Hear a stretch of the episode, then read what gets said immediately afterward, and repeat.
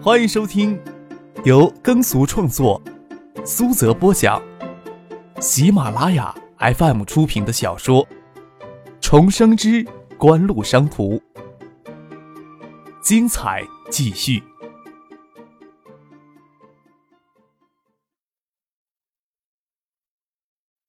第八百一十一集。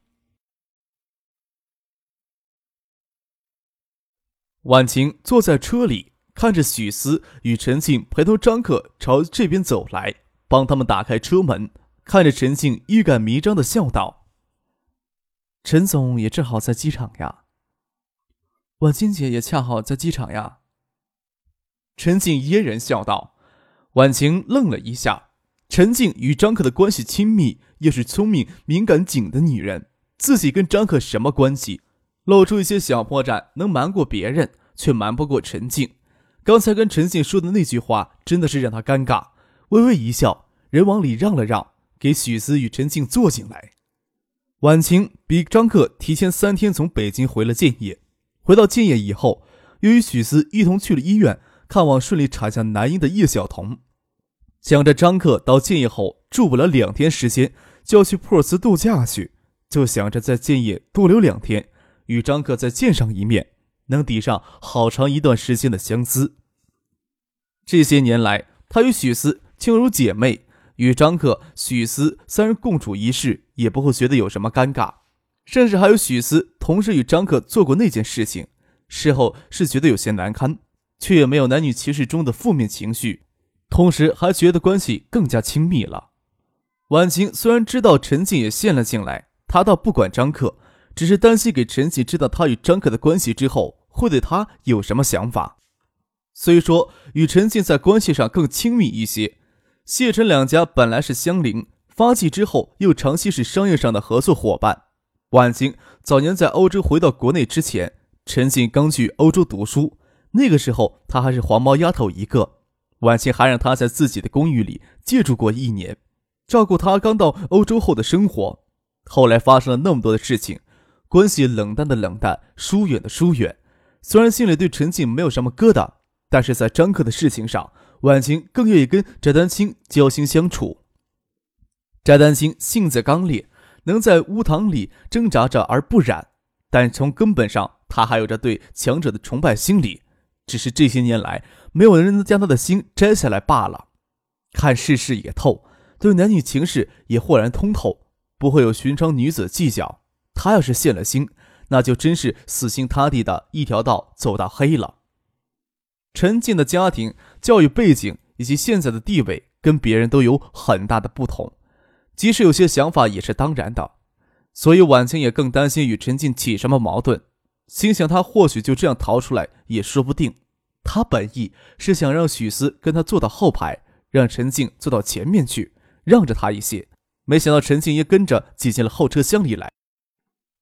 张克坐到前面，亲自驾车，见身边的位子空着，回头问他们：“你们不觉得挤吗？”见没有一个人搭理他，就知趣的发动车子驶出了停车场，往市区开去。气氛有些微的尴尬，又不能不说话。陈静便跟许思、谢婉晴说起这两天在北京发生的事情，说道：“跟星辉公司接触过，打算请宋婉佩给我们手机代言。”大家费用的问题一直没有谈拢，倒是没有想到张克这回愣是将他人连带身子一起给抢了过来了。什么叫做连人带身子呀？张克在前面抱屈的说道：“外面人可不就是这么想的。”谢婉清说道：“你呀，真是一点不吝啬自己的名声啊！”哎呦，做人难，知我者谓我忧。不知我者为我何求？张克故作悲情的长叹了一声：“哎，在这些呀混账面前，就要表现的比他们更加混账，才会让他们觉得呀这里还是内部矛盾。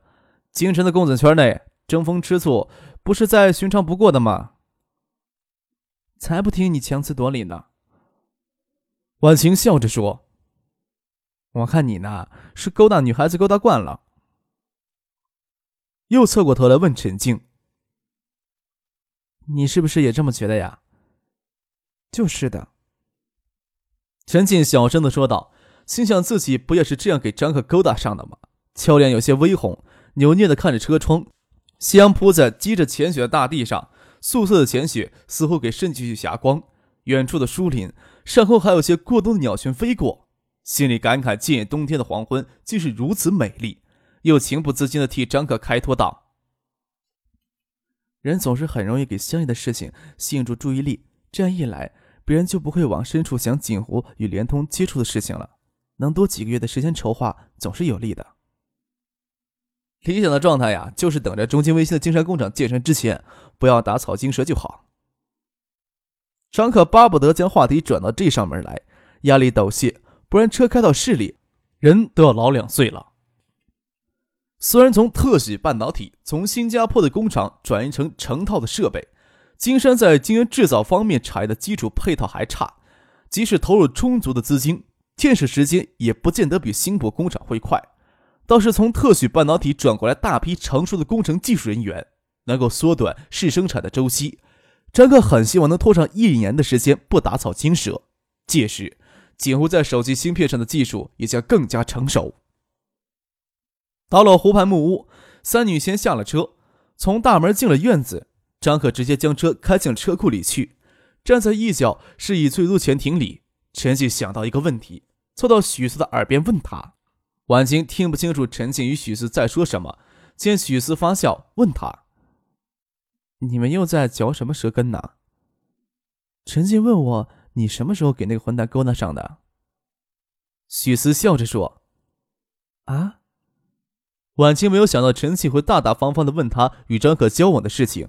说实话，他在车上一直担心陈庆会对他与张可之间的关系介怀，这时候倒放下心来，双手捧着脸说道：“不说了，说出来真丢人呐。”“不会吧？”陈信轻易的挽着许思的胳膊，诧异的看着脸上有些羞意的婉晴。他那个时候才十六岁啊！胡说八道什么呢？婉晴羞涩的娇嗔道。我可没有你想的那么不要脸，怎么说也是他先勾搭我的。嗯，我想也是，这个混蛋就是人心头的恶魔，什么便宜都给他占过去了。陈静深以为然的点了点头，想起这些年来的内心纠缠，只是婉晴更早陷落罢了。他是清楚几乎往事的，又笑着说道：“我以前呀，可是很敬佩婉晴姐你呢，现在就没有那么敬佩了。”婉晴见陈静嘲笑自己抵不住诱惑，笑骂了一声，要去掐他的脸颊。想起陈静当初去欧洲读书那会儿，脸圆胖乎乎的，现在竟是出落的如此水灵，还想开玩笑调戏陈静两句。这时候张可从车库里出来，便闭口不说，免得让这个混蛋太得意。问张可期末考试的事情。东大就要放寒假了，你拖到今天才回建业，还想不想在东大继续混了呀？专业课呀，大多可以拿论文代替考试。就专业外语需要参加考试。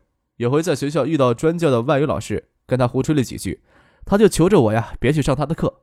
想来也没有脸要求我参加考试了吧？张克叉着腰在那里吹嘘。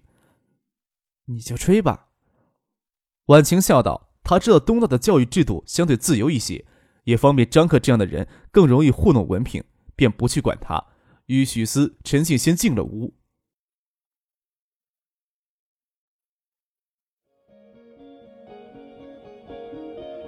您正在收听的是由喜马拉雅 FM 出品的《重生之官路商途》。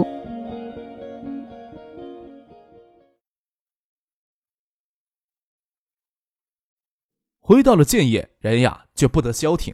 刚进屋，没有歇一口气儿，就接到王文军的电话，说是新加坡投资贸易代表团李显成一行人明天就要离开建业。夜里的宴请，省委李远湖。市委书记罗军都要出席，问张克要不要露一下面儿，并请淡马锡在建业投资晶圆厂，将特许半导体剩下的那几条零点三五微米的晶圆生产线迁到大陆来。锦湖呀是撮合人，电话都追上门了。张克也不能说家里有三个女人要应付吧。新加坡财政部高级官员、淡马锡投资集团高级董事李显成是新加坡的显要。张克人不在建业就算了，人在建业也是要出面列席一下的。锦湖目前与淡马锡以及新加坡政府投资集团在多个大项目上都有合作。当然了，要同时应付三个女人也够头疼的。张可宁愿去参加宴会装孙子去，自己开车赶往了酒店。姚文胜与朱小军在酒店大堂里等他。姚文胜看到他就笑着说：“嗨，听说你在北京又勾搭上一个呀？”姚文胜原来也是京城公子圈里的人物，这种小道消息传得贼快，瞒不过他。张克往他的肩膀上捶了一拳，说道：“哎呦，这话怎么到你嘴边就变了味儿了呀？”“哈，我当然知道你了。虚张说是的心里没鬼，要偷偷摸摸的才叫可疑呢。”姚文胜笑着说道：“可惜呀，别人不这么想呀。这年头娱乐圈水很深的，特别是北京城里的春晚最是热闹。”你将宋婉佩抢过来呀？打算投资电影呢，还是说世纪华英真的要往综合体发展呢？咱们做事可不都是虚张声势呀？张克与姚文胜、朱小军乘电梯前往顶楼的宴会大厅，在电梯里跟姚文胜说道：“内地的娱乐产业会逐渐发展起来，香港娱乐产业需要更大的市场，也需要更多的新鲜元素，两者之间呀融合是必然的。景湖既然已经高调进入了娱乐产业。”当然要踏进实实在在走上两步，先摆几个造型再说。至于投资电影的问题，国内大荧屏有一千多张，实际上也具备了投资制作大电影的条件了。锦湖旗下不是还有灿娱乐集团吗？这也能沾上边的？姚文胜笑着说道：“不过呀，咱们不能叫娱乐产业，得叫文化产业。现在啊，咱们也是文化人。上回韩国一个叫 H.E.R 的狗屁乐队到靖远来开演唱会。”我那天正赶上陪罗书记、王书记去机场接外宾，志军也在。机场上呀，一大群少男少女，大冬天穿着白色的 T 恤，给这狗屁乐队成员接机，搞得跟亚运会开幕式一样。罗书记当时还计划在机场给外宾搞一个欢迎仪式，说几句话呀。看到这个场面呀，欢迎仪式临时一个撤掉了，灰头土脸的回到市里再举办欢迎仪式了。当然了，这种事情说不得。哎呀，海外都在抱怨国内对文化产业开放的口子太小。都已经这样了，要是一下子全放开，那还得了呀？关键还要国内的文化产业先发展起来呀。文化产业渗不渗透呀？这是你们这些当官的想法。张克黑人一笑，说道：“我们的想法很单纯呀，更多的利润呗。另外，收藏电影明星也是不错的爱好。”杨文胜摇头而笑，看着电梯到达顶层，就不能胡说八道了，轻声告诉张克。周庆东也代表华夏电子也有出席。地方上再怎么偏向锦湖，但是明面上也要做到一碗水端平的。周庆东也是华夏电子南方公司总经理，新加坡代表团主要考察晶圆厂的投资环境。周庆东也代表华夏电子联系今天晚上这样的宴席，那是再正常不过的事情。电梯门打开，出去绕过玄关就是宴会厅了。走进了宴会厅，就可以看到周庆东与王海素。坐在最外面的圆桌前，望向这边。如今海素科技也算是国内晶圆行业的一员。三星与海素科技以及温州市政府下属城建投资集团共同投资的三星红星晶圆厂已经奠基了。柳志成这时候人也在金山，中晶微星也有几个高层列席。张可与他们点头示意，不要让他们站起来，搞得声势太大。张可没有理会周行东与王海素，坐到里桌的罗军已经招呼他过来。来来来来来，李省长呀，李显成先生等你好一会儿了，就差派专车去机场接人了。张可心想，还不如在机场给罗军派人接走呢，就不用一路上心惊胆战的开车回来了。也不知道三个女人留在湖畔别墅里会搞出什么场面。太贪心呀，终究是不行。传统的中式宴席，主桌上就给张可留下一个空位。姚文胜还是与周醒东、王海素他们坐一桌。朱小军是工作人员。今天晚上主要负责招待上的喜碎事情，还没有资格上桌。他倒是没有什么不满意的。高新区那么新科技人员，没有几个人有机会插手这种事情。机关与企业毕竟不同，职位升迁已成了规则。年限未到，就是姚文胜如此背景的人物，也只能先别着腰先猫着。李彦湖与李显成中间有位子空着，想必是给自己留下的。张可坐了进去，笑着问李显成：“新加坡一别还没有几天呢。”李先生来建业还觉得满意吗？九三年的夏天，我经过建业，走马观花的看了一遍。当时陪同的市委书记是季承念。这次过来呀，时间上也仓促，也只能说是走马观花的看了一遍。但是此时非彼时能比的，要繁荣昌盛多了。建业的数字长廊构想，堪称与马来西亚、新加坡数字港计划相提并论的宏大规划呀！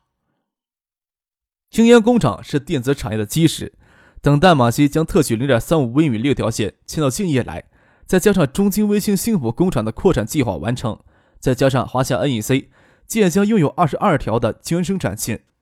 全球晶圆制造企业零点三五微米以上级别的，也只不过有两百多条生产线而已。在国内，除零点五微米的几条线之外，就摩托罗拉在天津港建了一座零点三五微米的晶圆工厂。现在也只有三星在温州建零点三五微米四条线。建业已经是当之无愧成为国内电子工业的重镇了。以数字手机促进协会成立为起点，建业与海州也逐渐发展成了国内手机产业的重心。九九年年初，信产部共同向国内电子企业发放十一张手机牌照。其中八家在建业或在海州成立产品技术研发机构，六家在建业或者海州投资上了生产线。七月，锦湖将折叠双屏手机推向市场，获得巨大影响力与市场业绩。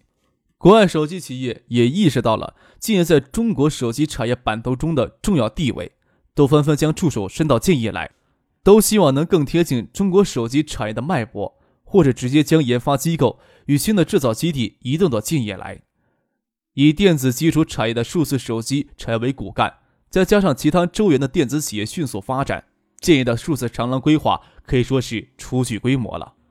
张克在宴席上陪同李先生他们喝了一些酒，让朱小军开车送他回湖畔木屋。到学府巷的巷口超市，怕朱小军停下来等他一会儿，他去超市买些东西。